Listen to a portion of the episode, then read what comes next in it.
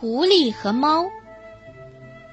一次，在一片森林里，母猫遇见了狐狸先生。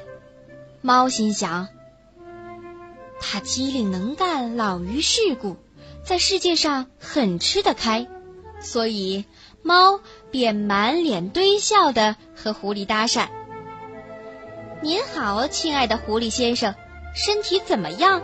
心情怎么样？这么艰难的世道，您用什么办法对付啊？”狐狸骄傲的什么似的，从头到脚打量了母猫一通，久久不知道是不是该给它一个回答。最后，他终于说：“呵，你这只抹胡子的可怜虫，你这花皮傻子，你这追赶耗子的恶鬼，你到底打的什么主意，竟敢问我过得怎么样？你学过些什么？会多少本领？”我只会一种本领，母猫非常谦逊的回答。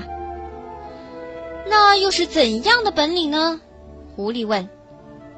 就是那些狗追来的时候，我会跳到树上逃命。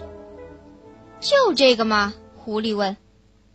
我可精通一百种本领，除此之外，还有满满一口袋计谋嘞。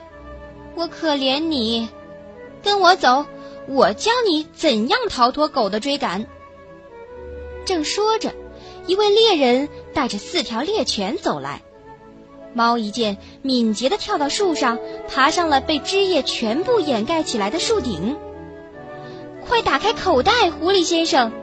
猫在树上喊：“快打开口袋呀！”